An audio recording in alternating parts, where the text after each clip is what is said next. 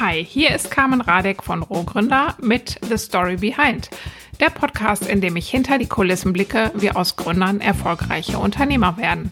Mein Gast heute ist Tim Kamann. Tim hat 2016 zusammen mit Andreas Helget die Online-Plattform Pflegix gegründet. Damit soll die Vermittlung von Pflegekräften und Alltagshelfern für pflegebedürftige Menschen leichter gemacht werden. Gestartet hat Tim damit während seiner Zeit als Geschäftsführer des EZW, des Entrepreneurship Zentrums Witten, wo es vor allem seine Aufgabe war, Startups in der Frühphase zu unterstützen.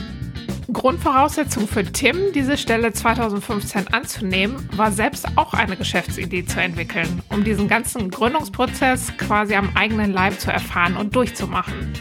Er scheint einiges richtig gemacht zu haben, denn Pflegix ist inzwischen erfolgreich unterwegs, in ganz Deutschland aktiv und sitzt mittlerweile mit mehr als 20 Mitarbeitern in Bochum. Mich hat vor allem interessiert, wie jemand, der andere Startups beim Entwicklungsprozess unterstützt, selbst an die Gründung des ersten eigenen Unternehmens herangeht. Darüber und über viele andere Dinge habe ich mit Tim im Interview gesprochen. Bevor es losgeht, möchte ich euch noch den neuen Rohgründer Newsletter ans Herz legen. Dort schicke ich euch einmal pro Woche meine besten Tipps und Best Practices zu den Themen Pressearbeit und Storytelling. Als Bonus fürs Anmelden gibt es obendrauf meinen 5-Schritte-Leitfaden, wie ihr mit eurem Startup in die Presse kommt. Anmelden könnt ihr euch auf www.rohrgründer.de-newsletter. So, und jetzt freut euch auf Tim Kamann bei The Story Behind. Tim, wir haben uns lange, lange nicht gesehen und gesprochen. Deswegen freue ich mich umso mehr, dass du jetzt hier in meinem Podcast bist und wir ein bisschen plaudern können. Ganz herzliches Willkommen. Carmen, ich danke dir ganz herzlich. Ist mir ebenfalls eine Freude, dass wir uns äh, nach langer Zeit mal wieder hören dürfen heute. Ja, ähm, ich hatte gestern das Interview mit Daniel Marx von Urlaubsguru und äh, natürlich ging es da vor allem um die Corona-Krise und die Auswirkungen. Ähm, wie sieht das denn bei euch aus? Wie hat sich Corona auf euer Business bei Pflegix ausgewirkt? Ja, also bei uns ist es definitiv ja so, dass wir auch im Bereich Kontaktsport unterwegs sind, wenn man das mal so nennen möchte. Im Bereich Betreuung ähm, ähm, treffen ja Menschen aufeinander und dementsprechend hat natürlich auch bei uns die äh, Corona-Krise ihre Einschnitte gehabt. Aber ich muss ganz ehrlich sagen, dass wir äh, nicht so hart getroffen wurden, wie ich das jetzt ursprünglich gedacht hätte. Also ähm, ich muss sagen, wir sind einfach, äh, unsere Zahlen sind stagniert in der Zeit. Ähm, ähm, zum einen ähm, ähm, ja, so muss ich ganz ehrlich sagen, können wir da nicht ähm, sagen, dass, dass es wirklich einen tiefen Einschnitt gegeben hat, aber das Wachstum ist halt einfach ausgeblieben. Ja. Was jetzt die Anfragen anging oder ähm, äh, welche, welche Richtung jetzt? Ihr habt ja beide Seiten eigentlich Betreuer, die bei euch äh, sich oder die eben ihre Dienste bei euch anbieten und ähm, die andere Seite natürlich auch die Betreuung die genau, genau. Ähm, wir haben ja Pflegix inzwischen äh, so aufgestellt, dass wir sowohl im Bereich B2C als auch im Bereich B2B unterwegs sind und dementsprechend äh, schaue ich mir natürlich auch mal genau an, wie sich da die Zahlen entwickeln. Äh, wir haben jetzt im, im, privaten Bereich, also im B2C-Bereich, auf jeden Fall gesehen, dass ähm, Kunden beziehungsweise Familien, die halt nicht un, ähm, äh, super wichtigen Unterstützungsbedarf haben, also wo es nicht super dringlich ist, also wo jemand vielleicht zur Reinigung ab und zu mal vorbeikam, dass die natürlich die Aufträge erstmal auf Eis gelegt haben. Ähm, aber da, wo jetzt zum Beispiel Familienangehörige in der Ferne wohnen und auf jeden Fall es erforderlich ist, dass da jemand regelmäßig äh, nach dem Rechten schaut, die sind dann äh, weiter durchgelaufen. Ähm, Bereich B2B, äh, also wir bedienen heutzutage auch äh, Versicherungen und Assisteure. Ähm, vielfach sind das dann so Fälle äh, aus dem Bereich der Unfallversicherung, ähm, wo dann ältere Personen gestürzt sind und die dann in ihrer Häuslichkeit äh, versorgt ähm, werden durch, durch uns beziehungsweise die Pflegix-Helfer. Ähm, dort haben wir definitiv gemerkt, dass, äh, dass wir einen starken Rückgang hatten. Ähm, aber ähm, äh, also insbesondere so in diesen Monaten März, April, Mai. Äh, man muss sagen aber, dass ab äh, Juni wir auch dort wieder äh, einen starken Zuwachs gespürt haben. Also das heißt, ähm, so von den von dem Wachstum muss ich sagen, äh, haben wir uns da sehr gut wieder erholen können jetzt in den letzten äh, zwei, drei Monaten. Ähm, sind natürlich jetzt gespannt drauf, was jetzt nochmal der Herbst bringt mit, dem, mit der ja, bevorstehenden Grippewelle auch so und äh, würde aber auch sagen, dass wir da viel besser darauf vorbereitet sind jetzt inzwischen als natürlich äh, dann im Frühjahr, wo es alle recht kalt erwischt hat. Ja, Ja, ja, genau. Es war ja auch erstmal so dieser Unsicherheitsfaktor, wie was muss man jetzt überhaupt machen, wie gefährlich ist das und so weiter, dass das äh, das war ja auch das oft, dieses, ähm, Nichtwissen erstmal oder nicht einschätzen können, was das jetzt auch für, ähm, Auswirkungen hat oder wie man sich schützen kann dann auch, ne? Absolut, also zumal wir natürlich dann zum einen schauen mussten, wie können wir auch die Familien, Kunden und Helfer beschützen, aber auf der anderen Seite halt auch, wie gehen wir im Büro damit um. Ähm, wir sind ja jetzt in dem letzten anderthalb Jahren gut auf 30 Personen hochgewachsen und ähm, da mussten wir dann auch von einem Tag auf den anderen überlegen, so wie, wie wird der weitere Bürobetrieb bei uns aussehen und dann sind wir alle, wie auch viele andere Unternehmen, ja ins Homeoffice umgesiedelt und das war sicherlich am Anfang erstmal eine Umstellung, ähm, aber wir haben uns da, ja, wir sind ja ein recht junges Team auch sehr schnell eigentlich dran gewöhnt und ähm, ja, ist irgendwie wie so eine neue Kultur auch daraus entstanden. Ja. Wie äh, macht ihr das jetzt? Seid ihr noch im Homeoffice oder macht ihr jetzt schon wieder einiges da auch bei euch im Büro? Wir sind ähm, wieder zurück im Büro grundsätzlich. Wir haben äh, aktuell, dass jeder so zwei Homeoffice-Tage pro Woche sich freilegen kann, wie er mag, ähm, um einfach äh, auch da so ein bisschen diese äh, nicht ganz ähm, rauszukommen aus diesem Homeoffice-Modus, weil wir auch ja jederzeit damit ähm, rechnen müssen, sozusagen, dass man sich wieder dann zurück nach Hause begibt. Aber wir haben gesagt, dass, ähm, oder also wir haben eine Umfrage gemacht ähm, nach, nach der, nachdem wir wieder zurück ins Büro gekommen sind, ähm, wie wichtig das Büro ist oder auch wie wichtig das Homeoffice ist. Und wir haben gemerkt, dass wir da eigentlich zwei unterschiedliche Lager auch in der, in der Firma haben. Die, die sagen, Büro ist absolut wichtig für mich, ähm, ne, ist Dreh- und, Dreh und Angelpunkt. Und diejenigen, die gesagt haben, ja, zu Hause hat es mir schon gut gefallen. Und ähm, da haben wir jetzt gesagt, machen wir ein flexibles Modell raus. Äh, wir schauen uns das auch gerade erstmal an, wie das läuft. Ähm, aber für den Moment muss ich sagen, das funktioniert sehr gut. Wir haben natürlich auch äh, Vorsichtsmaßnahmen jetzt im Büro hier getroffen, ähm, laufen zum Beispiel alle mit Maske rum, wenn wir den Arbeitsplatz verlassen. Ne? Wenn man erkältet ist jetzt im Herbst, ähm, sollte man auf jeden Fall vorher mal äh, den Arzt kontaktiert haben, ob man sich nicht auf Corona testen lassen sollte. Ich jetzt war jetzt gerade noch äh, erkältet und habe heute Morgen meinen negativen äh, Corona-Test, äh, Covid-Test äh, erhalten und dementsprechend äh, bin ich dann auch seit heute Morgen wieder zurück ähm, im Büro. Aber ähm, ja, genau, das dementsprechend hatten wir zwei Seiten, äh, um die wir uns sozusagen kümmern mussten. Aber ich denke, wir haben uns da ganz gut geschlagen und ähm, ja, das ist jetzt der neue Alltag für uns. Ja, ähm, ja, es ist auch irgendwie ganz äh, spannend bei vielen zu sehen, dass die ähm, jetzt diese Zeit auch einfach mal nutzen, neue Dinge auszuprobieren oder gerade auch sowas mal abzufragen, ne, wer ähm, wie am liebsten arbeitet und äh, daraus dann auch irgendwie sich neue Modelle entwickeln. Das ähm, finde ich auch gerade immer ganz spannend zu sehen, wenn man so in die Unternehmen reinhört. Definitiv. Bei uns äh, war das auch so. Wir waren bei, bei Slack, hatten wir noch die, die äh, Premium-Version sozusagen am Anfang, einfach weil wir gedacht haben, so ja, okay, man nutzt es einfach, um so ein bisschen zu chatten. Aber dann habe ich ganz viele Anfragen bekommen, hey, können wir nicht auf die Premium oder die Business-Version äh, hochsatteln? Ich habe mich da am Anfang ein bisschen gewehrt, aber dann haben wir uns angeguckt, wer das Tool wie viel nutzt.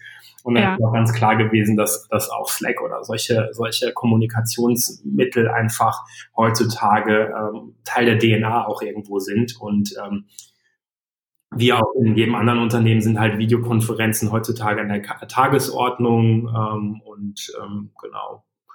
Macht aber auch wirklich Spaß, muss ich sagen. Und ähm, ja, manchmal muss man sich halt aus seiner Komfortzone herausbewegen, um dann mal Neues auch auszuprobieren. Und ich glaube, dass das ganz gut ist für alle. Ja. Äh, wo wir gerade schon dabei sind, was äh, nutzt ihr jetzt so für Kommunikationstools? Also Slack nutzt ihr dann, um unterschiedliche Themen zu besprechen oder ähm, wie nutzt ihr das so oder was, was nutzt ihr auch sonst noch als Tools? Auf, auf jeden Fall. Also wir haben die Google Suite. Ähm, das ähm, datenschutzmäßig konnten wir das gut abbilden. Äh, da sind auch für uns, da sind auch keine Kundendaten drauf. Das sind reine der Unternehmensdaten, zur Unternehmenssteuerung sozusagen, ähm, was wir so im Alltag brauchen. Sagen wir mal, im Backoffice, wenn man es so nennen möchte. Ähm, und ähm, dann, also das ist, das, das deckt sehr, sehr viel für uns auch ab, E-Mail etc. Äh, wobei ich auch echt sagen muss, äh, wir hatten ja im Vorgespräch schon gesagt, wir nutzen E-Mail gar nicht mehr so viel. Ich persönlich äh, komme natürlich auch aus der, der Corporate-Welt, wo E-Mail sozusagen an der Tagesordnung war, wo man sich halt Romane damals geschrieben hat und so. Aber intern nutzen wir E-Mails faktisch gar nicht. Also ganz ehrlich, äh, kann mich nicht dran erinnern, wann ich das letzte Mal interne E-Mail verschickt habe. Und deswegen ist halt Slack irgendwo Dreh- und Angelpunkt. Und dann haben wir halt ähm, neuerdings ähm, halt so, so Meeting-Rhythmen, ähm, die wir jetzt eingeführt haben. Wir haben da mit dem Wojtek Gorecki äh, zusammengearbeitet, äh, weil es auch für uns darum ging, ähm, jetzt im letzten Jahr, wo wir sehr stark gewachsen sind, äh, ähm, äh, eine Organisationskultur beziehungsweise auch Struktur aufzubauen, ähm, die uns dann hilft, das Unternehmen ähm, zu steuern. Das hat dann für uns bedeutet, dass wir halt ähm, ja, so eine Art Führungsebene reingezogen haben, ohne jetzt irgendwelche krassen Hierarchien aufbauen zu wollen. Aber wir haben gemerkt, dass wir es einfach brauchen, um halt dann ähm, auch äh, sozusagen jede Abteilung ähm, stringent steuern zu können. Und dementsprechend haben wir dann auch verschiedene Department Heads äh, rekrutiert, die das dann sozusagen ähm, diese Steuerung übernehmen. Aber zurückkommt auf die, die Tools, also Slack ist definitiv Dreh- und Angelpunkt äh, für uns und dann natürlich im technischen Bereich äh, wird halt Jira eingesetzt, ähm, um da die ganzen Tickets und Sachen zu koordinieren. Ähm, wir haben auch noch eine Instanz von äh, äh Confluence laufen, äh, wo viel Wissen drauf äh, geteilt wird in den einzelnen Teams. Aber das ist eigentlich schon das, was wir ähm, so im Alltag brauchen. Und ähm, genau äh, für, für Videocalls benutzen wir halt Hangouts und das funktioniert mhm. sehr gut. Ja. Äh, genau, du bist ja jetzt schon, hast ja jetzt schon ein bisschen Einblick gegeben, wie sich das bei euch so entwickelt hat. Aber wir gehen jetzt doch noch mal erstmal zurück ein bisschen ähm, zu dir auch, wie du überhaupt, wie so dein Werdegang war und wie du dann zum Unternehmertum gekommen bist ähm, wenn man sich mal so auf LinkedIn deinen äh, Ausbildungsweg anguckt, dann sieht man, äh, dass du ziemlich viel oder ziemlich lange auch international unterwegs warst. Ähm, erzähl doch mal ein bisschen, wo du eigentlich herkommst und was dich dann so in die Welt hinaus getrieben hat ähm, und was auch so deine Stationen am Anfang waren. Sehr gerne. Ähm, also es ist bei mir so, dass ich mit, mit, mit 15 in Amerika gewesen bin. Ich habe die Möglichkeit gehabt, ähm, dass mir angeboten wurde, auch durch meine, meine Eltern beziehungsweise meine Mutter, ähm, dass ich für ein Jahr ein Highschool-Jahr in Amerika machen könnte. Und ähm, da ich immer schon neuen Dingen äh, offen gegenüber gewesen bin, äh, ich habe als Kind viel gezeichnet und äh, so mir eigentlich gedacht, so Erfinder wäre eigentlich ein cooler Job, so, ähm, habe ich auch grundsätzlich allen Sachen, die mir so angeboten wurden, auch immer direkt Ja dazu gesagt, ohne die Konsequenzen zu kennen. Und äh, ich glaube, äh, dieses Jahr Amerika war eigentlich für mich der Punkt, der mich maßgeblich geprägt hat, weil wenn man dann mit, mit 15 erstmal den Kontinent verlässt, verlässt und dann in einer komplett anderen Familie lebt, in einer anderen Sprache äh, denkt und äh, lebt sozusagen und ähm, alles anders ist. Also das Schulsystem in Amerika ist ja fundamental anders auch. Ähm, Dort hatte man dann äh, verschiedene Kurse, also es war 98, 99, äh, muss ich dazu sagen, hatte man da einen Kochkurs, da hatte man einen Kurs, wo man lernt, Reden zu schreiben, ähm, hat einen Programmierkurs gehabt, äh, verschiedenste Sachen. Und ähm, das war für mich eigentlich so der, der Punkt, wo ich gemerkt habe, hey, da, da gibt's mehr über den, als den Tellerrand. Ne? Also der, Teller ist viel größer, als ich das eigentlich gedacht habe. Und bin dann äh, auch nach diesem Jahr Amerika, also ich habe in Amerika, muss ich auch noch dazu sagen, meinen mein Flugschein auch machen können. Ich habe eine Woche vor, nee, eine Woche nach meinem Autoführerschein meinen Flugschein bekommen. Wow. Ja. Als 16-Jähriger, der dann einen Flugschein macht und auch alleine äh, sozusagen geflogen ist, ähm, dem dann zu erklären, wo irgendwo die Grenzen sind, das ist recht schwierig. Ähm, und dementsprechend hatte ich auch große Probleme, erstmal wieder in Deutschland reinzukommen, als ich dann wieder zurückgekommen bin. Ähm, wo, äh, wo kommst du her? Bist du hier aus dem Ruhrgebiet eigentlich? Ich weiß das gar nicht. Ich komme aus dem aus der Ecke von Iserlohn, also so, so. Sauer, äh, Sauerland, Sauerland, würde man sagen, ja. genau, äh, weil es ja auch nicht tiefstes Sauerland ist, aber es ist so ein bisschen, das, würde ich sagen, das Tor zum, zum Sauerland auch, also eher ländlich aufgewachsen, ein kleines äh, Kaff nach Wipplingwerde, äh, wer es kennt, ähm, äh, aufgewachsen, aber auch sehr behütet, ne, so mit, mit Wald um die Ecke, wo man dann halt Buden bauen kann und so, also richtig so, ne, wie man sich so eine Kindheit eigentlich auch wünscht. Und ähm, aber trotzdem dann halt die, die weite Welt in Anführungszeichen gesehen und ähm, dann habe ich auch gemerkt, dass mir Deutschland halt viel, viel, viel zu klein wird, äh, als ich dann Abitur gemacht habe. Ähm, und ähm, habe mich dann entschieden, meinen mein Bachelor in internationalem International Business und Management, also BWL letztendlich äh, zu studieren in, in Holland, weil damals in Holland die die die ja, äh, die Studiengänge viel fortschrittlicher waren, sind so gewesen, wie heutzutage in verschiedenen Universitäten oder auch kleineren äh, gelehrt wird, also so kleinen Arbeitsgruppen mit sehr projektbasiert und so weiter. Und äh, ja, das hat mir sehr viel äh, Freude, Freude bereitet. Ich bin auch in, in Frankreich gewesen äh, als, als Erasmus-Austausch, hat mich sicherlich auch geprägt. Ähm, und dann, als ich meinen Bachelor abgeschlossen habe, kam das Deutsche, also habe ich verschiedene Bewerbungen in, nach Deutschland geschickt oder in, in Deutschland versendet und ich habe so gemerkt, die Firmen kamen überhaupt noch gar nicht mit diesem Bachelor-Abschluss zurecht und habe mich dann entschieden, ähm, nochmal beziehungsweise nochmal ins Ausland zu gehen, in die Schweiz, bin in äh, Lugano gelandet. Dort gab es einen oder gibt es einen Master in äh, Unternehmenskommunikation, Corporate Communication und äh, also Basis ist dann wieder Wirtschaftswissenschaften. Und den habe ich dann gemacht, äh, bin dadurch dann in der Schweiz gel äh, gelandet und ähm, man hat mir dann immer vom schönen Zürich erzählt, wo es gute Jobs gibt. Ähm, und dann ähm, ja, bin ich nach dem Master in Zürich gelandet, äh, wo ich dann auch acht Jahre äh, geblieben bin. Also hat mir sehr gut gefallen, auch bis heute äh, eine meiner Lieblingsstädte und war dann insgesamt zehn Jahre in der Schweiz, habe im ähm, ja, internationalen Marketing erstmal angefangen äh, bei der Credit Suisse in Zürich. Ähm, sehr, sehr spannend, einfach diese, diese, diese Corporate-Strukturen, Politik etc., alles so kennenzulernen, wie das so funktioniert. Ähm, und habe dann ja, verschiedene Jobs äh, gehabt in der Schweiz äh, im Industriebereich äh, und ähm, äh, jeweils in, in Kommunikationsmanagement-Funktionen und habe so richtig diese Marketing-Kommunikationsfunktion kennengelernt.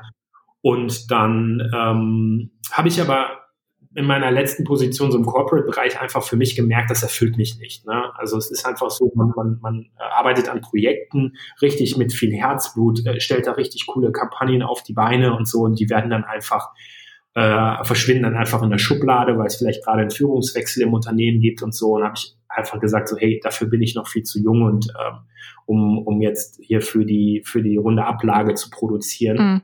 Und ähm, habe mich dann komplett nochmal umorientiert, ähm, habe dann wirklich auch mit diesem Thema Selbstständigkeit äh, äh, mit rumgesponnen. Ähm, man muss dazu sagen, äh, meine Eltern, Mutter Lehrerin, äh, Vater äh, Kaufmann, Selbstständiger, ähm, so zwei verschiedene Herzen, die da in meiner Brust ja. geschlagen haben. Mutter eher so auf Sicherheit getrimmt ähm, und Vater auf komplett Risiko.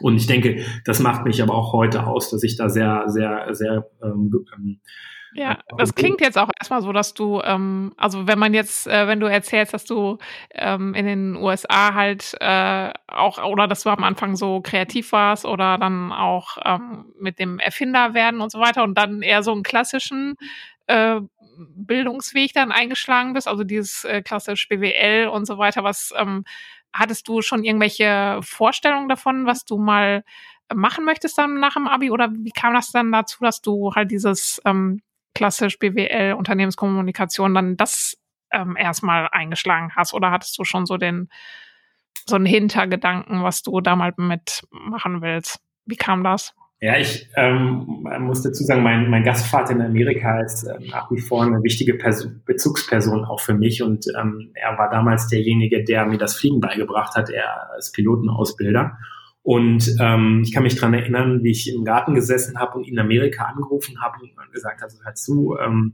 also mein ursprünglicher Plan war eigentlich Pilot zu werden, weil ah. mir den Fliegen so viel Spaß gemacht ja. hat und ähm, ich da ne, wirklich gemerkt, wenn man so in den Lüften unterwegs ist, schon etwas sehr Besonderes. Und ähm, ich kann mich dran erinnern, ähm, ich habe ja, als ich mein Bachelorstudium dann ähm, angefangen habe, 2001 ist das ja in Amerika passiert, äh, 9-11.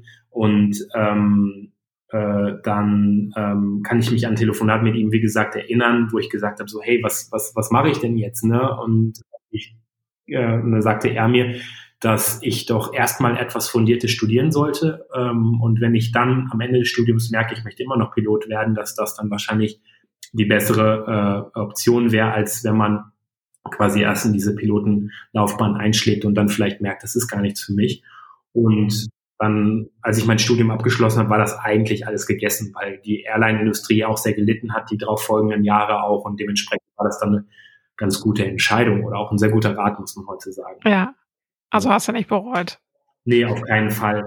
Ähm, ja. Was ich gerade noch sagen wollte, war, also was du sagst auch zum Thema ähm, Selbstständigkeit, also das kam dann, dass ich gemerkt habe, einfach mich, mich, mich stellte das nicht so zufrieden und habe dann für mich äh, gesagt, was kann ich denn da machen? Und ich wollte immer ins, in den Bereich Online-Marketing rein, habe mich auch auf verschiedene Positionen beworben, aber bin, bin nicht akzeptiert worden, einfach weil mir die Erfahrung fehlte.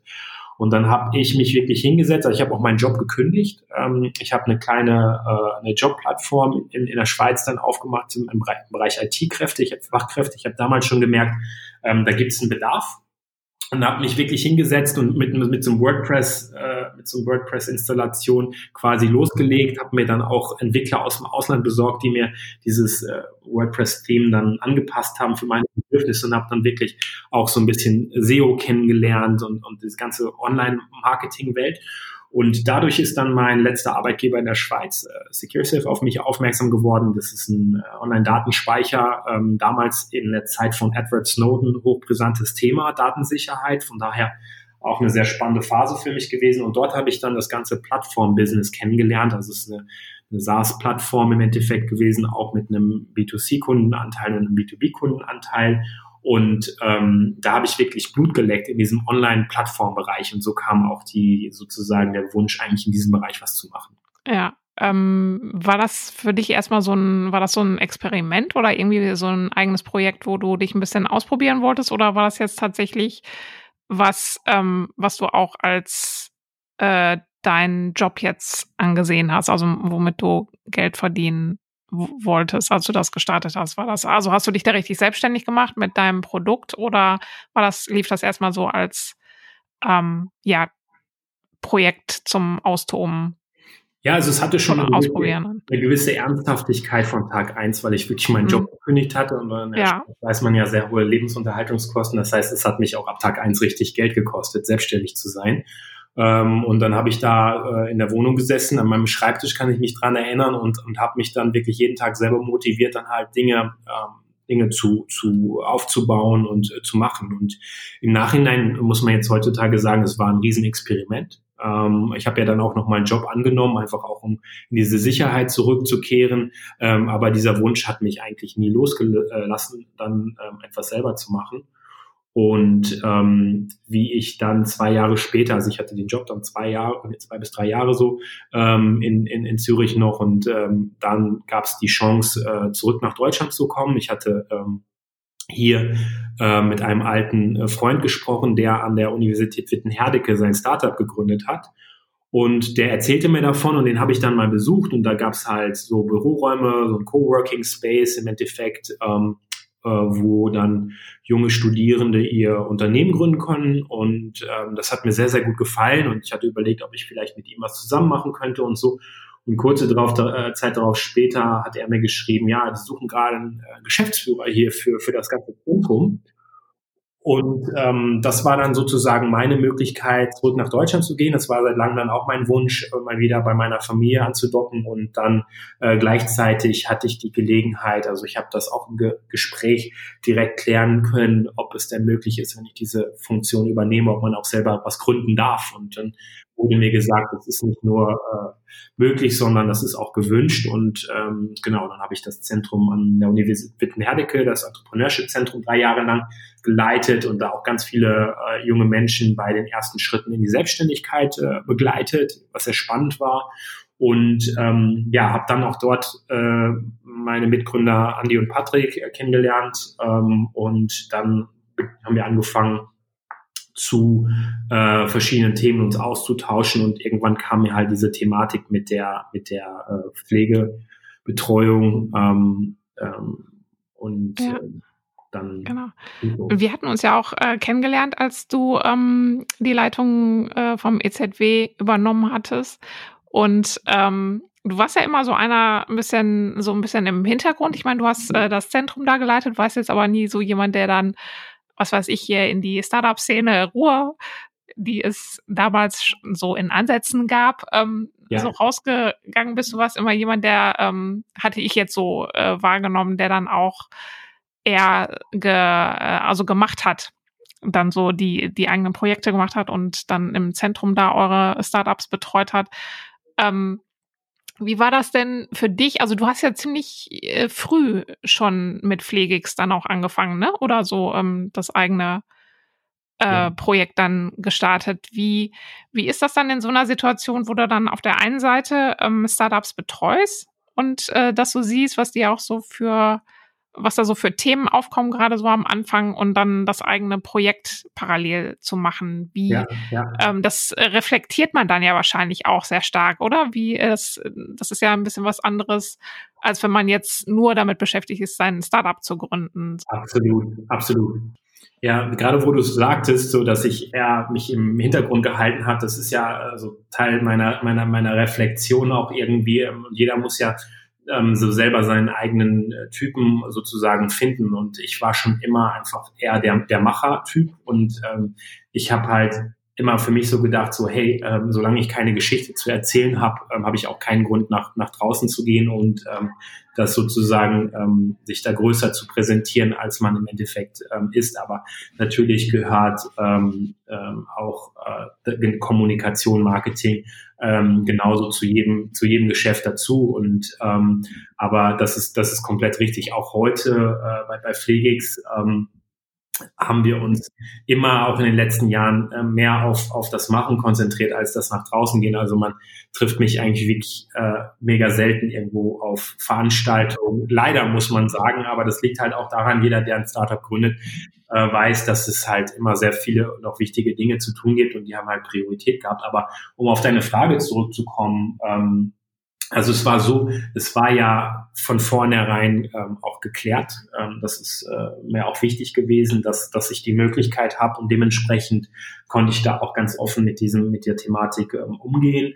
Und ähm, es war halt so, dass verschiedene äh, Sachen zusammenkamen, auch durch den Bekannten, von dem ich erzählt hatte, der halt auch in ähm, äh, Witten sein Startup gegründet hatte, der hatte äh, mit seiner Mama zusammen auch einen kleinen Betreuungsdienst. Und da bin ich dann auch für kurze Zeit mit ähm, eingestiegen, weil ich einfach diese Thematik sehr spannend fand.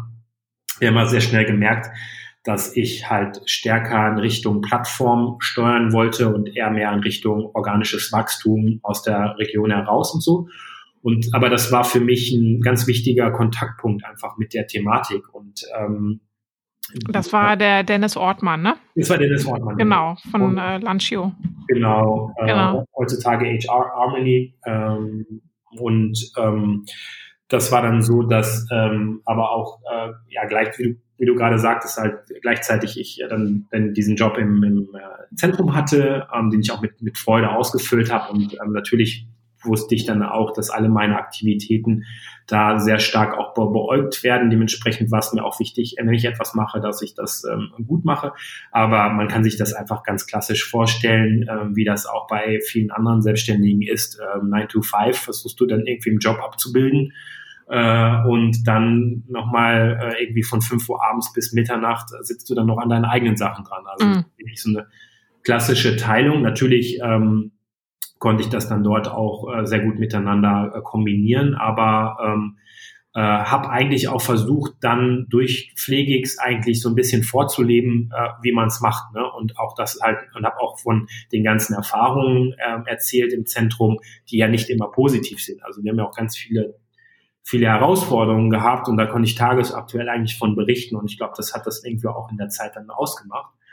Ähm, Genau. Ich meine, du musstest dich ja auch, auch erstmal selbst ähm, ausprobieren. Jetzt wirklich so ein äh, Startup zu gründen, äh, hast du ja vorher auch noch nicht genau, wirklich gemacht, genau, ne? Genau. Ich habe im Startup-Kontext halt gearbeitet und auch mhm. durch die verschiedenen Jobs, die ich hatte, die immer sehr ja, innovativ oder auch sehr viele neue Sachen, die gemacht wurden, äh, bin ich so diesen neuen Themen sehr offen gegenüber gewesen. Aber du hast recht, also ich bin da auch ähm, sehr frisch reingekommen in die ganze Thematik ähm, war aber auch immer eher derjenige, der so auch mehr auf das Machen, das Malochen sozusagen bisschen äh, plädiert hat, statt jetzt große äh, Bücher zu lesen, äh, wie man das jetzt machen, äh, am besten machen sollte, aber auch, wie gesagt, auch oder eher so auf die amerikanischen klassischen äh, äh, äh, Größen dann verwiesen, als jetzt auf, auf irgendwelche äh, deutsche Literatur, äh, wo dann im kleinsten aufgezählt wird, wie man jetzt ein Unternehmen gründen bekommen, ähm, weil mir immer dieses Herzblut äh, ganz wichtig gewesen ist. Und da muss ich auch sagen, haben sich damals im, im, im Zentrum auch mal ganz schnell die Teams voneinander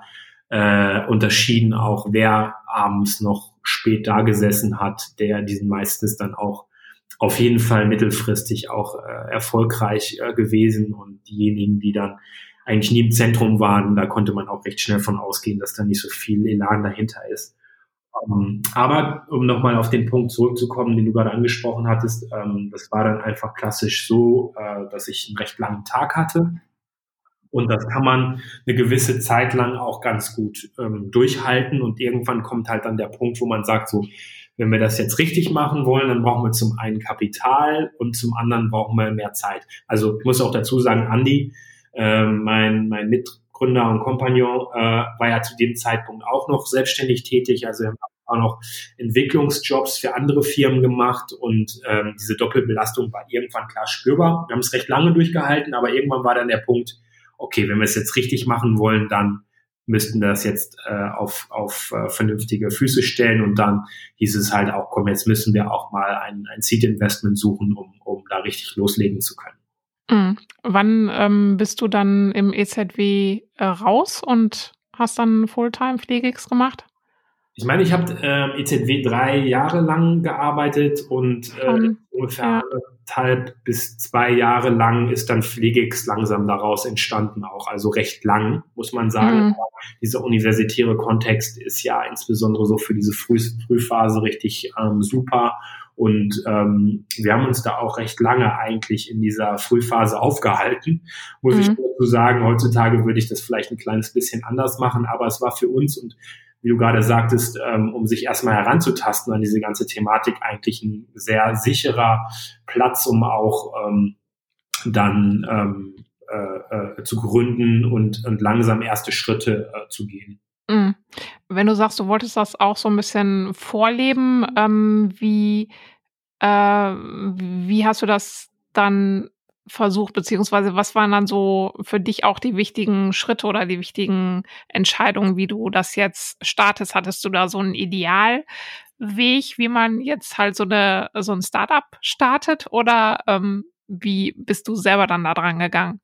Man, man geht ja auch auf Meetups und spricht mit anderen, wie so der klassische Verlauf ist. Aber ich glaube, jeder hat da so seinen eigenen Rhythmus am Ende des Tages. Und ähm, im, im Zentrum, wie gesagt, habe ich versucht, immer tagesaktuell davon zu erzählen, was gerade bei uns läuft. Und, und mhm. so, ich glaube, das war auch ganz interessant dann für die anderen nochmal zu hören, auch zu mitzukriegen, wie wir halt gerade eine Finanzierungsrunde äh, durchlaufen und so weiter. Und mhm. ähm, ich meine jetzt auch so, wie, äh, was so für dich so die ersten Schritte waren oder wie du eben Pflegix gegründet hast, was so ähm, was so die wirklich für dich auch die ersten wichtigen Schritte waren. Also das, mir schien es halt immer so, dass du da auch wirklich sehr strategisch, strategisch dran gehst, auch gerade weil ihr ähm, schon, ich glaube, ihr habt 2016 gegründet, wenn mich nicht alles täuscht, und ihr habt schon halt so früh auch äh, Mitbewerber übernommen. Ähm, das schien mir jetzt so im wenn ich das jetzt so aus, aus der äh, Ferne so beobachtet habe, was ihr so macht, ähm, schien mir das halt alles, dass du da sehr fokussiert dran gehst und sehr genau auch überlegst, welche Schritte jetzt wirklich wichtig sind, ähm, die ihr macht. Ja, ich denke, das liegt bei mir dran, dass, dass ich schon ein paar Jahre Berufserfahrung auch im großen Unternehmensbereich mitgebracht habe und dementsprechend halt auch immer so ein bisschen den nächsten Schritt schon im, im Auge ähm, hatte und ähm, sicherlich auch durch ähm, ja, erste Vorerfahrungen, die ich auch ähm, dann im Bereich Selbstständigkeit so gesammelt hat, genau ein bisschen so für mich wusste, wie, wie könnte sowas ablaufen. Ähm, aber beispielsweise jetzt diese ähm, Übernahme damals von, von HelloCare auch und so, das ist jetzt nichts, was jetzt so lange geplant gewesen ist. Das waren Opportunitäten, die dann unterwegs entstanden sind. Aber ähm, ich denke, das Wichtige ist, ähm, dass man so einen groben Plan hat, wo die Richtung hingehen soll. Also ich meine, auch heute, klar haben wir einen, einen Fünfjahres-Finanzplan, ähm, aber ich muss dazu sagen, die, also der wirkliche Fokus liegt auf den nächsten drei bis sechs Monaten. Mhm. Und äh, dementsprechend ähm, ist es, glaube ich, diese Balance aus, äh, man hat ein, eine Vision, wo man hin will. Äh, und so haben wir uns halt auch eine, kürzlich eine Vision ähm, ja, äh, gebaut.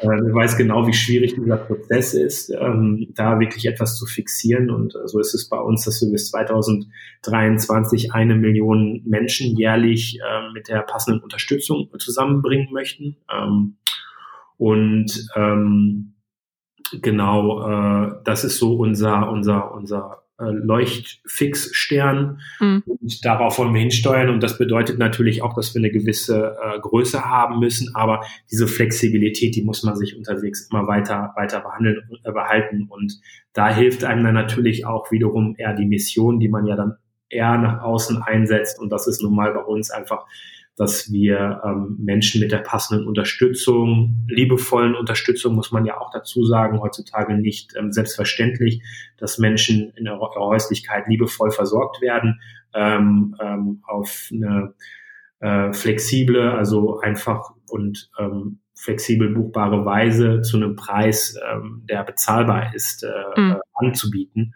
Und ähm, das Ganze deutschlandweit. Äh, das ist ja auch eine Herausforderung, äh, geografisch da einfach so gut aufgestellt zu sein. Und das war sicherlich auch das, was wir dann neben den technologischen Herausforderungen, also den Aufbau der Plattform, der, was in den ersten Jahren im Vordergrund gestanden hat, also dieser Plattformaufbau mhm. und der Netzwerkaufbau. Ja, ähm, erzähl mal so ein bisschen am Anfang gerade so diese Entwicklungsschritte. Ich meine, Plattform, ähm, das war jetzt ein Thema, was dich auch sehr interessiert hat. Ähm, wie seid ihr da dran gegangen? Was waren auch so die Herausforderungen, auf die, die ihr dann ähm, gestoßen seid? Man muss ja auch immer zwei Seiten dann auf die Plattform draufholen. Ähm, erzähl mal so ein bisschen diesen Entwicklungsprozess und die Herausforderungen ähm, und wie ihr die dann auch so angegangen und gelöst habt. Ja, also erstmal muss ich dazu sagen, ein, ein zweiseitiger äh, Platt, eine zweiseitige Plattform oder ein zweiseitiger Marktplatz ist ein absolutes Gräuel. Ja, ich würde jedem davon abraten, einen zweiseitigen Marktplatz aufzumachen, weil im Endeffekt hast du zwei Kundengruppen und die dann noch miteinander in Kontakt zu bringen und zufriedenzustellen, ist ein absolutes Nightmare. Also ähm, ist ja auch so Henne Ei, wenn wer, wenn auf wen fokussiert man sich jetzt zuerst und ja, das, das ist ja eigentlich. Das ist eigentlich relativ einfach, weil du kannst keine okay. Kunden bekommen, wenn du keine, keinen Supply, keine, kein Angebot ja. sozusagen hast. Ähm, aber ähm, es ist so viel, also für mich so viel einfacher, ähm, wenn man erstmal jetzt ein Produkt sich drauf konzentrieren kann, ein Produkt zu bauen. Ähm, beispielsweise Integration USB-Stecker vor mir, wenn man sich überlegen kann, so was muss der für Anforderungen haben, ähm, damit er ein Kundenbedürfnis erfüllt sich dann darauf zu konzentrieren, den zu produzieren und den dann zu vermarkten ähm, an ein Kundensegment, ähm, ist sicherlich auch nicht einfach, aber wenn man sich jetzt überlegt, dass man einfach zwei Seiten dort hat, die permanent, wo eine permanente Dynamik dabei ist, mhm. äh, macht das Ganze noch viel, äh, viel schwieriger, weil äh, wenn man jetzt den Stecker als die Helfer oder als das Angebot sehen würde, ist der Stecker dann, während er da ist, quasi noch seine, sein, sein, sein Willen ändert, ähm, ist er jetzt bereit, etwas äh, sozusagen sich dem Kunden anzubieten oder nicht. Also jetzt ein sch schlechter Vergleich, aber halt ähm, es ist ein sehr, sehr dynamischer Prozess und das Ganze halt auf so eine große Geografie abzubilden, ähm, ist ähm, herausfordernd. Ähm, wir sind damals im Ruhrgebiet gestartet. Wir haben erstmal so Witten, Bochum, äh, Essen, Dortmund und so geschnappt und sind dann relativ schnell auch so ein bisschen Richtung äh, Rheinland ausgeufert. Ähm, und ähm, ich war auch da ein bisschen der Treibende, der gesagt hat, komm, mehr, mehr, mehr, schneller, schneller. So ähm, im Nachhinein ist es eigentlich smarter zu sagen, so man schnappt sich jetzt mal eine gute Stadt und baut die richtig gut auf. Mhm. Aber ähm, das hat uns auch später, also heute wirklich geholfen, weil es ist dann so gewesen, habe ich gesagt, komm, lass uns noch Frankfurt dazu nehmen und komm hier, was ist mit Hamburg? Ist doch auch eine gute Stadt und so. Und dann ging das halt, hat das eine relativ schnell eine Eigendynamik bekommen. Ähm, sicherlich haben wir dann auch am Anfang nicht die Liquidität in jeder Stadt, also Liquidität bezeichnet man sozusagen, dass zu jeder Anfrage dann auch ein Angebot äh, vorliegt, ähm, gehabt. Ähm, und daran haben wir dann die folgenden Jahre gearbeitet.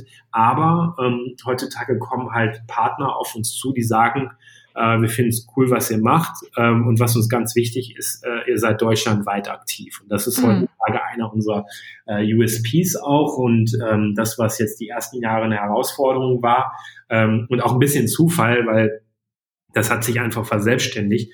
Ähm, hat sich das dann in den Folgejahren äh, jetzt so eigentlich als, als Vorteil bewiesen. Mhm. Kannst du mal ein bisschen erklären, was du jetzt ähm, auch mit der Dynamik meinst, ähm, konkret? Also wie, was, äh, was waren das jetzt für ähm, Situationen oder für Dinge, mit denen ihr dann euch beschäftigen musstet? Wie habt ihr das gemacht, dass ihr wirklich beide Seiten angesprochen habt und ähm, wann war jetzt auch dann so ein Punkt erreicht, wo ihr wusstet, das funktioniert auch? Wir sind ganz klassisch mit einer Seite gestartet. Ähm, wir haben als erstes uns gescha geschaut, ob überhaupt Menschen in ihrer Nachbarschaft bereit sind, äh, Hilfe zu leisten. Mhm. Mit einer einfachen Landingpage. Und das konnten wir recht schnell bejahen und haben dann geschaut, äh, gibt es genauso Menschen, die Unterstützung suchen. Das konnten wir beides sehr schnell bejahen und da, da der Rest ist sozusagen äh, Vergangenheit. Äh, wir mussten dann natürlich, als wir beide Seiten gemerkt haben, dass es sie gibt und dass sie auch ein Bedürfnis haben, äh, mussten wir natürlich das Ganze dazwischen bauen. Und äh, wir waren damals in der sehr luxuriösen ja äh, äh, äh, Lage, dass wir sind ja zu, zu dritt gestartet äh, mit dem Patrick Schamoski, der war noch mit dem Team, der Andreas Helget, äh, gerade schon genannt, äh, auch mit dem Team sind es beide, beides ja Fullstack-Entwickler, gerade frisch von der TU Dortmund äh, kommt gewesen. Von daher sind wir äh, zwei, zwei zwei Full-Stack-Entwickler plus ein BWLer gewesen und damit ein ganz schlagkräftiges Team eigentlich. Mhm. Und wir haben dann äh, gesagt, in dem Moment, so jetzt müssen wir das dazwischen entwickeln, also die Plattform. Und das ist natürlich das, was äh, herausfordernd ist. Und meine Aufgabe war es dann, neben so ein bisschen der äh, Vorgabe, ja, wo, wo soll das Ganze sich hinentwickeln und wie sieht die Plattform aus, äh, auch so in Richtung, wie, wie kann das Ganze halt auch von der von dem Geschäftsmodell äh, funktionieren. Da haben wir auch unsere Fehler gemacht. Wir haben natürlich auch mit vielen anderen Parteien gesprochen, die bereits Marktplätze betrieben haben und da verschiedene Antworten drauf äh, bekommen. Ähm, aber es ist ähm, Kannst ja, du da ein bisschen, bisschen Einblick geben, was da so eure Fehler waren oder was, ähm, was da auch so die Herausforderungen waren ja. oder womit ihr dann zu tun hattet und wohin sich das jetzt auch entwickelt hat? Also was ist euer Geschäftsmodell jetzt tatsächlich ähm, das. Ja. Also das ist die Herausforderung. Du kannst jetzt, hast jetzt im Endeffekt zwei Modelle, die du, oder es gibt mehrere, aber zwei hauptsächliche Modelle. Du kannst entweder sagen, du machst eine Mitgliedschaft, also sozusagen die Familien äh, oder auch einen, einen Fixpreis, die zahlen etwas, um die Leistung zu erhalten. Oder du sagst, du dockst dich auf die Stunde an mit deiner Servicegebühr, so wie wir es auch heutzutage machen, und verdienst dann an der Stunde mit. Beide haben Vor- und Nachteile bei der, ähm, bei dem Abo oder äh, diesen, diesen Modellen, wo man erst zahlt, also wie auch bei zum Beispiel Partnerplattformen. Ähm, ist natürlich die Herausforderung, dass du den Kunden enttäuscht und die dann sagen, so, oh, jetzt habe ich gezahlt und ich habe nicht das bekommen, was ich haben möchte. Und du, du cuttest die halt auch richtig die Liquidität aus dem Marktplatz weg. Das heißt, wenn du erstmal gar nicht beiden Seiten ermöglicht, in Kontakt zu treten, dann ist da immer so diese, diese verschlossene Tür, durch die nur derjenige durchkommt, der dann zahlt. Und damit mhm. ähm, das wird, ist dann ein ein kleiner Anteil und dementsprechend ist auch der Anteil an, an Anfragen, die dann wirklich auf dem Marktplatz landen und dann sind natürlich wiederum die Helfer nicht so ganz happy, äh, die Aufträge haben wollen und dann keine Anfragen bekommen. Und da sind wir halt sehr, sehr früh in diese Richtung gegangen, weil es mir auch wichtig war, ähm, schnell zu zeigen, dass wir Geld verdienen können. Aber ich muss sagen, retrospektiv war das einfach noch zu früh. Mhm, weil wir noch diesen, diesen Liquiditätszeitpunkt der Plattform äh, flächendeckend erreicht hatten und haben dann auch ein Jahr später gesagt, nee, das passt nicht und sind dann äh, geschiftet mh, eigentlich wieder zurück zum anfänglichen Modell, dass wir sagen, so wir, wir, wir äh, chargen auf die Stunde ähm, eine, eine Servicegebühr obendrauf und wenn jetzt ein Helfer ähm, seine Leistung, also es funktioniert bei uns so, dass die Familien in Helfer quasi beauftragen äh, zu kommen. Und wenn die Leistungen erbracht werden, dann dokumentiert er oder sie über unsere Plattform oder unsere App äh, die Leistungen. Und wenn diese abgerechnet werden, was wir dann auch übernehmen für den Helfer, äh, dann schlagen wir dort eine Gebühr obendrauf, ähm, die wir dann äh, gemeinsam mit dem Helfer quasi der Familie in Rechnung stellen und die wir uns dann vom Helfer ähm, holen ähm, über unser Zahlungssystem ähm, und ähm, ja, eigentlich ist absolut jeder Schritt dort unterwegs ähm, äh, spannend, wenn man das so ausdrücken möchte, oder herausfordernd, ähm, da auch ein richtiges Zahlungssystem zu haben, was funktioniert, ähm, dass das alles so einwandfrei funktioniert. Egal, ob das irgendwelche Feiertagszuschläge sind oder Wochenendzuschläge, ähm, die dann nicht mitberechnet werden oder so. Und ähm, äh, ich kann auf jeden Fall ein Lied singen von, von Dingen, die nicht äh, die nicht so funktioniert haben oder auch irgendwelche hm, ja, Themen, die einem unterwegs entgegnen, die einfach zwangsläufig ähm, äh, auch äh, begegnen. Und das äh, eine war, das ist vielleicht eine ganz spannende Geschichte, dass wir eine, eine Google Ads Kampagne geschaltet haben und ähm, bei Google Ads kann man so Füllvariablen einsetzen wo dann automatisiert äh, quasi die Keywörter, die man ausgewählt hat, in diese, in diese Werbung oder in diese kleinen Snippets dann eingesetzt werden. Also so zum Beispiel ja. ähm, fürsorgliche Hilfe in und dann sagst du halt Bochum oder so. Ne? Ja. ähm, da war es dann damals so, dass ich durch das Team irgendwie getrieben wurde, äh, dort, dort in die Keywörter, die sagten dann halt, ja, ähm, wir müssen auf jeden Fall auch auf unsere Mitbewerber schalten, weil das machen alle und ähm, dann sollten wir es auf jeden Fall in unsere Keywörter aufnehmen. Und das Ganze habe ich halt dann auch gemacht. Und dann ähm, hatten wir kurze Zeit später Post von einem Anwalt, der uns abgemahnt hat, weil wir in unseren Kampagnen quasi die, die Markennamen anderer Mitbewerber äh, benutzt haben. Das war echt ein großes äh, Thema zu dem Zeitpunkt, weil wir hatten ja. das vor unserer Finanzierungsrunde und Ach so, okay. direkt um einen Streitwert von 100.000 Euro, weil halt Missbrauch anderer Marken etc. Und ähm, da muss man sagen, da waren wir sehr glücklich, dass wir die äh, Christel Jedamzig im Entrepreneurship Zentrum dort hatten. Das war eine Markenanwältin, die war ein, lustigerweise eine Etage tiefer und da bin ich dann äh, runtergedackelt, habe immer mit immer darüber gesprochen.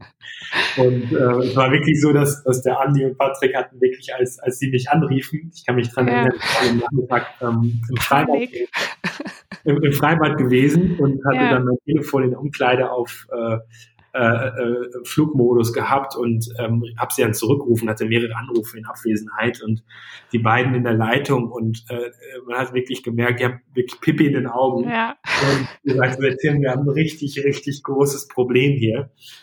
Und dann ähm, ja, habe ich auch hab ich gesagt, Jungs, macht euch keine Sorgen, wir treffen uns morgen früh und ich überlege mir bis dahin was. Und dann haben wir am nächsten Morgen uns zusammengesetzt, einen Schlachtplan entwickelt und ähm, das war so eines der Abenteuer, die wir so in, in, in den jungen Jahren sozusagen hatten.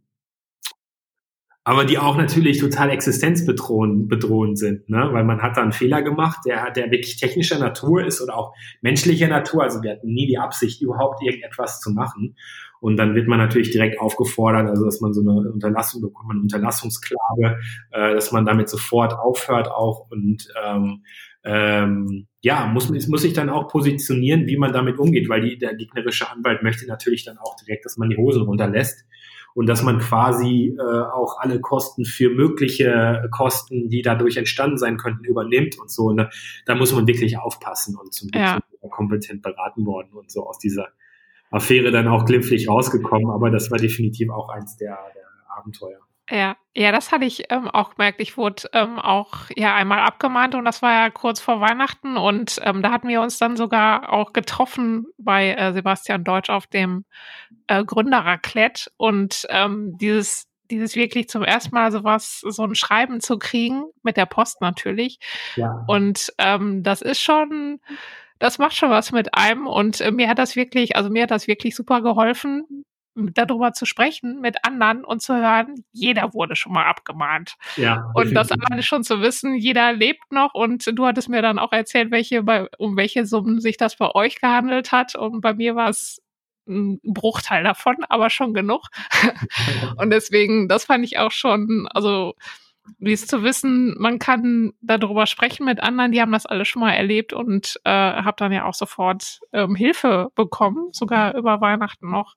Also gerade auch dieser Kontakt dann zu anderen Unternehmern oder zu anderen, dass ja. man einfach darüber spricht, erstmal, das nimmt schon viel äh, Panik weg, das Absolut. Ähm, habe ich auch gemerkt. Absolut. Ich erinnere mich da an unser Gespräch und was natürlich dann so erschreckend ist, ist selbst wenn man eine GmbH gründet, wir haben ja, haben ja sehr eigentlich von Anfang an, vielleicht im zweiten Monat oder dritten Monat spätestens haben wir eine GmbH gegründet, weil wir einfach wussten, im, im Pflege- oder Betreuungsbereich, da geht es um Menschen. Ja, ja genau. Das ist jetzt nicht ein defekter USB-Stecker, der vielleicht, also selbst da ist, dann, vielleicht sagt man, bei einem Brand muss da auch eine gewisse Haftpflichtversicherung da sein, aber das kann dann durchaus äh, gravierender sein. Dementsprechend haben wir gesagt, wir gründen eine GmbH, aber selbst dann bekommst du ja auch als Geschäftsführer, ist das ja quasi an die GmbH adressiert, aber auch als dich als an dich als Einzelperson. Also du wirst ja da wirklich nochmal als persönlich haftender ja. Führer sozusagen erwähnt. Und dann weißt du halt auch so, okay, ich stehe hier mit einem Bein im Gefängnis. Ähm, genau, du äh, sprichst ja gerade an, also äh, mit dem Thema Pflege habt ihr ja auch ein sehr sensibles Thema, ähm, wo man, wo man ja auch nochmal ein ganz besonderes Augenmerk drauf haben muss. Wie seid ihr denn damit umgegangen, dass ihr auch wirklich irgendwie so ein bisschen sicherstellen könnt, dass, dass das alles funktioniert und man da auch Vertrauen haben kann? Also da ist ja Vertrauen auch einfach so ein wichtiges Ding. Da sprichst du einen sehr wichtigen Punkt an und die Qualität oder auch Sicherheit, das sind natürlich sehr, sehr wichtige ähm, Faktoren in diesem Bereich. Ähm, es ist so, dass ähm, wir uns da auch von Anfang an Gedanken zugemacht haben. Man muss natürlich aber auch dazu sagen, bei allen Antworten, die man auf diese Frage findet, muss man immer sagen, überall, wo der Mensch äh, mit Einfluss nimmt, ähm, gibt es immer einen Faktor, den man nicht beeinflussen kann. Ähm, aber wir haben sehr früh auch schon ähm, dieses Thema Vertrauenspunkte bei uns äh, auf der Plattform gestartet, also sprich so eine Art ähm, ja, Qualitätsmerkmal, wie lange auch ein Helfer schon bei uns ist, wie, wie, wie viele Einsätze er hatte ähm, und auch äh, ja, wie einfach generell wie vertrauenswürdig er ist. Ne? Zum Beispiel hat er halt auch sein äh, Personalausweis hochgeladen. Das ist heutzutage auch bei uns verpflichtend. Ähm, hat er vielleicht seine äh, Qualifikationen hochgeladen, die dann auch äh, in seinem Profil sozusagen bestätigt werden. Ist das wirklich eine Pflegekraft? Den, die, die grundsätzliche Sache ist natürlich, wir trennen da zwei Bereiche voneinander. Zum einen gibt es diesen Bereich Betreuung, Haushaltshilfe, all die Sachen, wo es nicht darum geht, jetzt am Menschen sozusagen zu arbeiten, mhm. sondern mit dem Menschen zu arbeiten. Ich denke, das ist noch relativ harmlos, weil das ist auch das, was man ja quasi auch als Angehöriger jeden Tag macht. Da, wo es tricky wird, ist natürlich der Bereich Grundpflege. Grundpflege ist dann zum Beispiel ja, äh, die Körperreinigung, Hygiene, ähm, das ähm, An- und Entkleiden, ne, so äh, das, äh, den mhm. Schlaf vor, vorzubereiten ähm, und äh, Medikamente bereitzustellen, so mhm. Sachen, also alles, wo es wirklich um den Menschen schon selber geht. Und da haben wir auch sehr früh ähm, dann durch quasi unsere Versicherungen, Haftpflichtversicherungen dann auch direkt abgeschlossen. Was im Übrigen auch am Anfang halt eine riesen Herausforderung war, überhaupt erstmal einen Versicherer zu finden, der dieses Risiko einschätzen ja, kann. Weil ja. Äh, klar könnte man jetzt sagen, ihr habt da draußen 10.000 Pflegekräfte und ihr seid ein Pflegedienst mit 10.000 äh, Mitarbeitern, aber dementsprechend hoch wären auch die Kosten für diese Police. Ja. Das ist ja nicht so, äh, sondern die sind ja quasi nicht die ganze Zeit Vollzeit für uns tätig. Dieses Risiko erstmal einzuschätzen, haben wir bestimmt zehn verschiedene Versicherer angeschrieben und von denen konnte uns einer das, das äh, dann wirklich auch in zeitnah irgendwo abbilden in einer Police. Und dort hat man dann recht schnell gesehen, okay, das Thema Grundpflege ist das Sensitive und dort sind auch nur Personen zugelassen, die ähm, äh, eine Ausbildung mindestens als Pflegehelfer, Helferin haben. Ja. Und dadurch haben wir zumindest sichergestellt, dass wir uns dort auch ähm, abgrenzen und weisen auch darauf hin und ähm, äh, lassen nur äh, Pflegehelfer mindestens, also mit dieser Qualifikation Helfer auf äh, Familien los, die diese, diese äh, Tätigkeit bzw. das suchen. Mhm.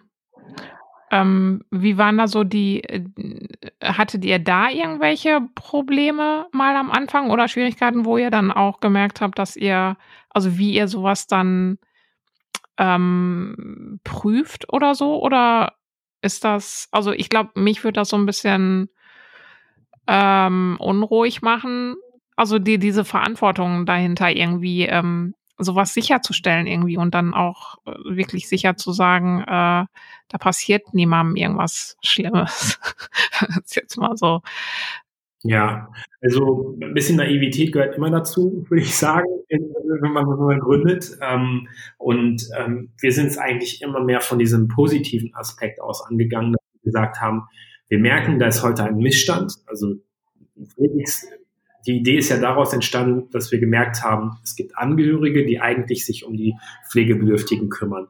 Diese Anzahl nimmt aber ab aus eigener Erfahrung. Man möchte sich verwirklichen. Man hat jetzt vielleicht nicht auch als Selbstständiger dann die Zeit oder auch die Muße, dann sozusagen die eigenen Angehörigen zu pflegen, wie das halt viele andere, insbesondere halt auch Frauen ähm, machen. Und ähm, insbesondere, wenn man dann auch vielleicht im Ausland oder in der Ferne lebt. Beim Andi zum Beispiel ist das so, dass halt seine, äh, seine, seine, seine Großmutter, seine Großeltern auch ähm, dann in, in, in dieses Alter jetzt gekommen sind, ähm, wo sie auch viel Aufmerksamkeit brauchen und ähm, er ja gebürtig aus Bayern kommt und dementsprechend da auch diese geografische Distanz kennt, bei mir war das ähm, so, dass halt meine ähm, Mutter einen leichten Schlaganfall hatte und der zum Glück glimpflich ausgegangen ist, muss man mhm. wirklich Tage sagen.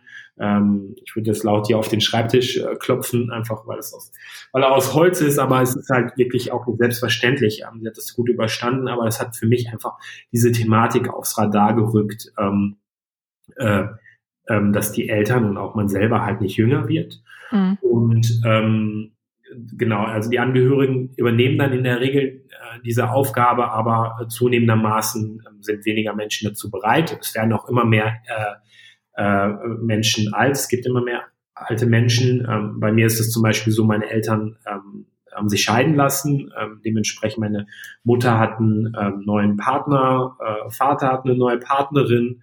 Ähm, dann hast du auf einmal als Einzelkind zwei Elternpaare quasi, für die du verantwortlich ja. bist im mhm. Alter. Und das, das passt einfach zahlenmäßig nicht. Und wenn dann noch sich ein Elternteil entscheidet, wegzuziehen, dann hast du auch diese geografische Herausforderung. Mhm. Und ähm, dann auf der anderen Seite hast du die Pflegedienste, die ja wirklich total bemüht sind, da alles auf die ähm, ja auf den Weg zu bringen, dass man Patienten ähm, äh, entsprechend fürsorglich versorgt zu Hause. Aber da gibt es einfach auch diese Herausforderung, dass alle morgens um acht ihr Frühstück haben wollen und ähm, versucht das mal abzubilden, dass dann alle Patienten gleichzeitig versorgt werden um diese Uhrzeit ähm, und die aber auch schon sehr stark überlastet sind und ähm, dementsprechend sich stärker auf das Thema Behandlungspflege, also diese medizinischen Sachen äh, konzentrieren. Und da, dazwischen gibt es einfach einen großen Bedarf, dieses Betreuungsumfeld. Und um auf deine Ursprungsfrage zurückzukommen, also wir haben immer gesagt und auch gemerkt, als wir dann diese ersten Matches hatten zwischen Familien und Helfern und die echt happy waren, da mhm. haben wir sehr schnell gemerkt, wow, die sind echt zufrieden und was für ein Glück und was für eine Lebensqualität ähm, wir in ihr Leben jetzt gebracht haben ja. und sind eher von dieser Seite gekommen, ja. also sozusagen an der die Freude am Gewinnen haben wir gespürt, statt jetzt Angst zu haben, dass wir da etwas falsch machen. Ähm, und ja. Man muss sich natürlich dessen bewusst sein, dass es da immer ein Risiko gibt, aber dafür haben wir natürlich auch Versicherungen abgeschlossen. Dafür haben wir auch heutzutage ein starkes Care-Team, also ein eigenes dediziertes Telefonteam, ja. äh, was Helfer und Familien von Minute eins an auch begleitet in der Beziehung, ähm, was natürlich noch ergänzend dann neben den, den Plattform-Sachen ähm, sozusagen greift.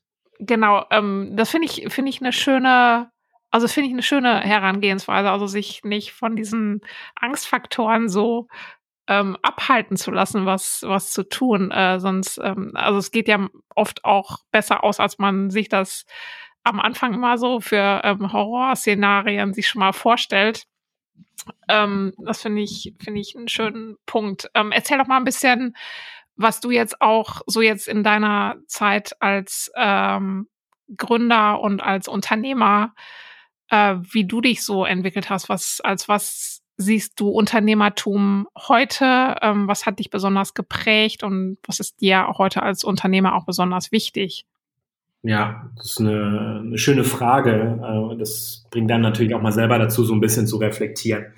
Also ich würde sagen, dass ich über die letzten Jahre furchtloser geworden bin wir Deutschen machen uns ja sehr viel Gedanken, wie du es auch gerade so schön gefragt hattest, äh, über die negativen äh, Möglichkeiten, die da sind. Aber man muss sich halt auch damit beschäftigen, was ist die, was sind die Opportunitäten, die irgendwo da sind. Und ähm, ähm, ich am Anfang ähm, haben wir natürlich alles komplett selber gemacht. Ja, wir haben mhm. jede Supportanfrage beantwortet. Ich habe äh, am Weihnachten da gesessen und Helfer oder Familienprofile auf der Plattform freigeschaltet. Das ist im Übrigen noch einer der auch weiteren äh, Prozesse, die wir haben, um, um eine Qualität äh, auch sicherstellen zu können. Also jedes Profil wird bei uns in die Hand genommen. Mhm. Ähm, das heißt, man wird nicht einfach nur auf unserer Plattform ähm, freigeschaltet und ähm, kennen sozusagen eigentlich alles von vorne bis äh, Ende, ähm, was bei uns sozusagen stattfindet im Unternehmen. Und ähm, irgendwann fängt man dann an, mit ähm, ja das Team aufzubauen. Man ähm, holt Praktikanten mit an Bord am Anfang, ähm, die dann äh, gewisse Sachen auch übernehmen können, äh, hauptsächlich so Marketingbereich oder auch mal eine Entwicklung oder so.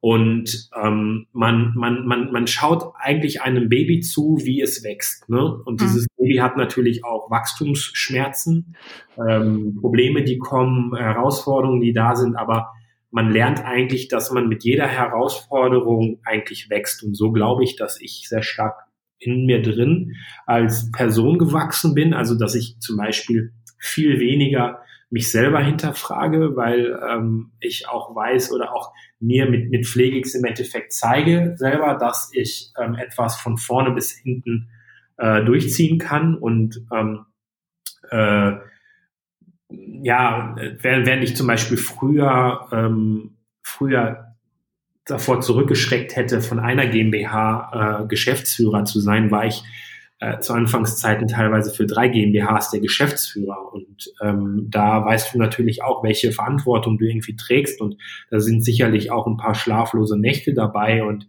wenn du halt auch so ähm, Finanzierungsrunden abschließt und da Verträge, äh, seitenweise Verträge wälzt und so mhm. und da auch diverse äh, ähm, ja, Punkte drin sind, die halt auch sehr stark prägend für deine Zukunft sein können, dann, dann, dann äh, macht man sich da sehr, sehr viele Gedanken. Ähm, und äh, ja, es ist ähm, am Ende des Tages so, dass es ich einfach ähm, meine Rolle hat sich total geändert. Also äh, während ich jetzt würde ich mal sagen bis vor einem Jahr noch total operativ im Unternehmen tätig gewesen bin, ähm, ist jetzt heutzutage eher meine Aufgabe, würde ich sagen, des, des Trainers. Also ich sehe das fast wie so eine so, so ein mhm. Sportteam, was äh, zur Höchstleistung äh, äh, ja, gebracht wird. Ähm, natürlich ähm, auch kauft man dann gute Spieler nochmal dazu. Äh, das macht sehr spannend, aber auch gleichzeitig muss man sich aber auch von einzelnen Teammitgliedern dann auch mal trennen, äh, wenn mhm. man hm, das passt einfach nicht äh, von der von der von der Entwicklungskurve oder auch vom von von der Persönlichkeit. Das heißt, du triffst sehr sehr viele Entscheidungen, die auch äh, negativ sind. Also mhm. Immer so ganz äh, informell. Äh, eigentlich ähm, wirst du als Geschäftsführer immer rangerufen, wenn richtig die Kacke am Dampfen ist irgendwie oder die Leute einfach, also Leute, das Team Personen nicht mehr weiter wissen, dann wirst du also, wenn Fragezeichen im Raum sind oder Ausrufezeichen, sage ich immer so, wenn wirklich Probleme da sind und ähm, dann ähm, versuchst du halt also auch dann da wie so ein Coach heranzugehen und zu schauen, wie kommen wir jetzt aus dieser taktisch aus dieser Situation wieder raus. Aber es ist eine ganz tolle Aufgabe und ähm, dahin muss man sich auch also auch das Unternehmen erstmal hinentwickeln. Und das war jetzt so die Zusammenarbeit auch mit dem Voitec im letzten, muss ich wirklich auch da äh, positives Feedback geben im letzten halben Jahr, ähm, der uns auch Andi und mich ähm, dahingehend geprägt hat, dass er gesagt hat, ihr seid, seid die Unternehmer und als ja. Unternehmer arbeitet ihr nicht im Unternehmen, so, sondern am Unternehmen. Und das ist wirklich der, der signifikante Wandel. Und ähm, während zum Beispiel ich bis, wie gesagt, vor einem halben, dreiviertel Jahr noch tief in Marketingkampagnen Sachen drin gewesen bin, bin ich heutzutage eher mehr, ich segne sicherlich noch Dinge ab und ich habe auch sicherlich an vielen Stellen noch meine Finger mit im Spiel, gar keine Frage. Aber wie ich das zu Anfang gesagt hatte, haben wir inzwischen auch verschiedene Teamleads, die diese Aufgabe übernehmen und äh, mit denen wir uns dann wöchentlich austauschen. Und jetzt aktuell geht es eher darum, ähm, wirklich ähm, auch dieses Zahlenverständnis ins gesamte Team reinzubekommen. Was sind unsere Metriken, an denen wir unseren Erfolg messen? Ähm, was sind Knackpunkte, ähm, ähm, die, die uns jetzt aufs nächste Level bringen. Telefonanlage zum Beispiel ist ein wichtiges, ein wichtiges Instrument für uns. Wir haben jetzt gerade vorletzte Woche eine neue, neue Telefonanlage eingeführt, die auch ein viel besseres Call-Routing uns ermöglicht ähm, und auch einen viel professionelleren Eindruck nach außen ermöglicht. Und dann, ja, ähm, entwickelt man sich eigentlich auch mit diesem Unternehmen mit und man muss sich unterwegs, ich glaube, das ist das Wichtigste ähm, und da muss ich auch mal Andi ein äh, Riesenlob aussprechen. Ich meine, man als, als Gründer, Gründerpaar sozusagen hat man, äh, wächst man ja auch gemeinsam und mhm. man muss sich auch tagtäglich auch eingestehen, dass man ein Mensch ist, dass der andere ein Mensch ist und dass man auch Fehler macht. Also bei mir ist es auch so, ich werde auch ab und zu mal ein bisschen lauter ähm, und dann äh, muss ich halt auch wieder davon da, dazwischen unterscheiden zwischen was ist jetzt inhaltlich richtig und was war vielleicht formell ein bisschen falsch, ne? Oder ja. ähm, auch zum Beispiel, ich kann jetzt nicht einfach ins Unternehmen reinrennen und hier irgendwelchen äh, Teammitgliedern dann sagen, so und so, du hast jetzt das und das zu machen oder ich wünsche mir das, das und das und dann ähm, äh, grätschen mir auch die Team, Teamleads rein und sagen so, hey, stopp, bevor du hier irgendetwas machst, du musst erstmal an mir vorbei. Und das ist zum Beispiel etwas, äh, wo ich mich selber auch erstmal dran gewöhnen musste. Also das finde ich eine sehr positive Entwicklung, weil wir auch die Teamleads haben, die dann diese Aufgaben übernehmen können. Aber auch zum Beispiel kürzlich jetzt, wir haben neue Corona-Regeln für uns intern aufgestellt und die besagen halt, ähm, wenn wir eine Erkältung haben, äh, haben, arbeiten wir von zu Hause aus äh, setzen uns dann mit unserem Arzt in Verbindung und wenn dann der Arzt sagt Corona-Test, dann arbeitest du lange zu Hause, bis du negativen Bescheid hast. Und mhm. da haben wir uns auch letzte Woche noch lautstark drüber unterhalten, ob äh, inwiefern das jetzt wirklich Sinn macht, weil ich komme immer von der Seite, auch die normalen Erkältungskrankheiten äh, bestehen weiterhin und ähm, die sind jetzt nicht durch Corona komplett getötet worden.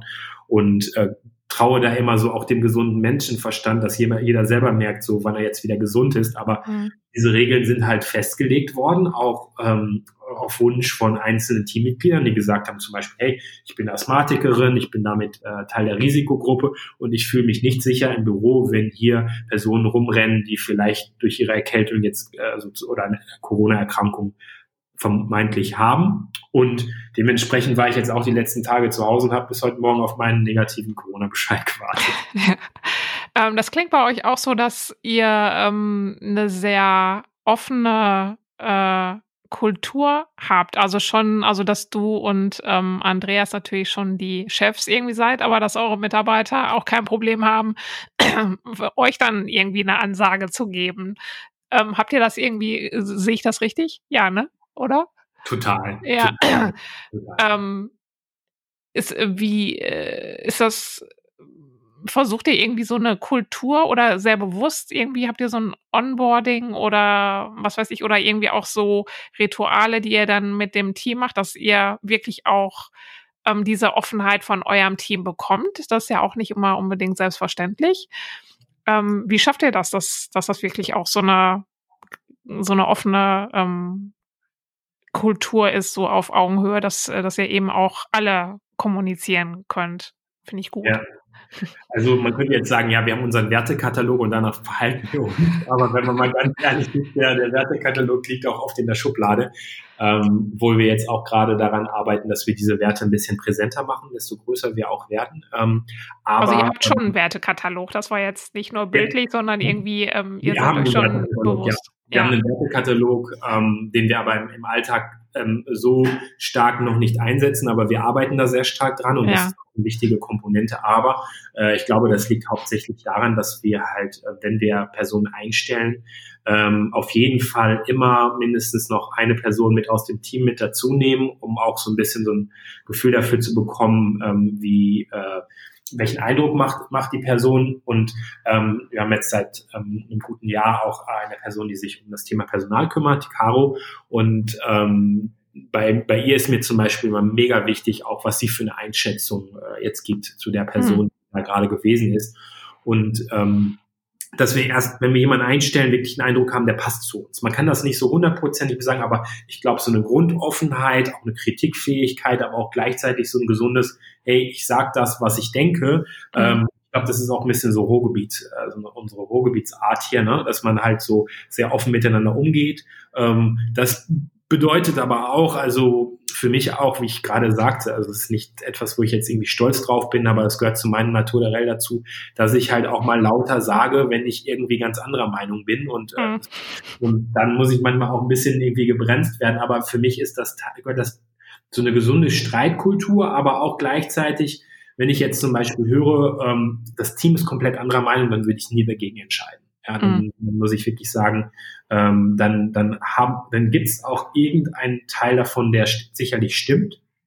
Und ähm, das ist, glaube ich, auch ein, ein Ding der dieser kollektiven Intelligenz, ähm, gemeinsam Entscheidungen zu treffen. Und das hält einen von sehr groben Falschentscheidungen äh, ab. Und so binde ich eigentlich auch und ähm, Andi auch genauso das Team sehr stark bei Entscheidungen mit ein.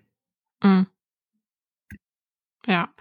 Ähm, wo möchtest du denn jetzt dich noch so als Unternehmer hin entwickeln? Hast du ähm, noch irgendwas, äh, was dich reizt oder ähm, was, was dir auch wichtig ist oder wo du einfach auch dich noch verbessern möchtest oder sowas? Ähm, Gibt es noch was, was du erreichen möchtest als Unternehmer oder auch so, ja, als mit deinem Unternehmen?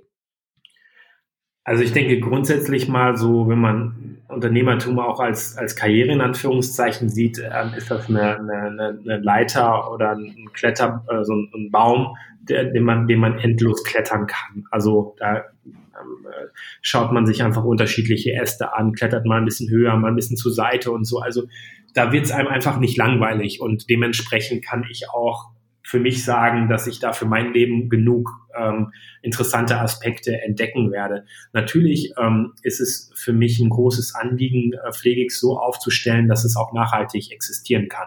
Mhm. Und so ist zum Beispiel für uns gerade eine, eine riesengroße Herausforderung, ähm, in diesen ersten Gesundheitsmarkt reinzuwachsen. Ne? Während wir heute viel über auch ähm, äh, selbstbezahlte Leistungen äh, arbeiten, die, die dann über die Familien getragen werden, ähm, ist natürlich auch das Interesse von den ähm, äh, von den Kunden äh, auch diese Erstattungsmöglichkeiten über die Pflegeversicherung zu erhalten. Und da, dafür muss man äh, äh, zwangsläufig in diesen ersten Gesundheitsmarkt reinwachsen. Das ist zum Beispiel für mich jetzt inhaltlich eine Herausforderung, äh, an der wir jetzt arbeiten. Aber jetzt als für mich als Person würde ich einfach mal sagen, halt, halt die, die, die, die Grundherausforderung für mich ist, komplizierte oder auch schwierige Dinge nach außen einfach aussehen zu lassen. Und da halt auch immer einen kühlen Kopf zu bewahren, ähm, ist ähm, ein großes, großes Thema. Ähm, ich würde für mich sagen, ich habe in diesem Bereich mein Glück gefunden beruflich ähm, und möchte da auch nichts dran ändern ähm, und möchte mich einfach als Mensch so weiterentwickeln, dass ich halt zum einen ich selber bleibe, ja, dass man sich nicht irgendwie verändert, ähm, dass man immer noch der kleine Junge aus dem Dorf bleibt, der halt ähm, halt diese diese ähm, Buden im Wald gebaut hat und auch einfach ein bisschen rumexperimentiert hat und man nicht abhebt, das ist mir sehr wichtig, aber dass man gleichzeitig auch eine einen Weg aufzeigt für andere, dass man sagt, hey, es kann zum Beispiel auch sozialer Impact ähm, mit Unternehmertum verbunden werden, ohne dass man total ähm, sich verbiegen muss. Und ähm, ich, ich finde, ja genau, also zusammenfassend für mich, ich habe da meine Ruhe in meinem beruflichen Kontext gefunden. Es ist je, also das muss ich vielleicht noch dazu sagen, jeder Tag ist Herausforderung. Jeder Tag ist sportlich, also es ist wirklich ein kontinuierlicher Marathon und äh, teilweise dann sind auch noch Sprints dabei und dafür muss man wirklich körperlich und geistig fit sein. Ja, also mhm. da, da, muss man in einem gesunden Körper äh, ruhen, um das äh, jeden Tag auszuhalten, in Anführungszeichen. Aber wenn man es nicht liebt, dann hält man das auch nicht aus. Und äh, dadurch, dass ich es liebe, äh, ist es auch überhaupt gar kein Thema und ich würde um ja für kein Geld der Welt das irgendwie tauschen wollen. Tim, ich danke dir ganz, ganz herzlich für das tolle und offene Gespräch. Carmen, Freude war bei mir. Das war The Story Behind mit Tim Kamann von Pflegix. Danke euch für eure Aufmerksamkeit und wenn ihr an Pressearbeit und Storytelling interessiert seid, meldet euch für meinen Newsletter an auf www.rogründer.de-newsletter. Nächste Woche spreche ich mit Günjem Campagna, der Gründerin der Coding Schule Junior. Ich freue mich, wenn ihr wieder dabei seid. Bis dahin.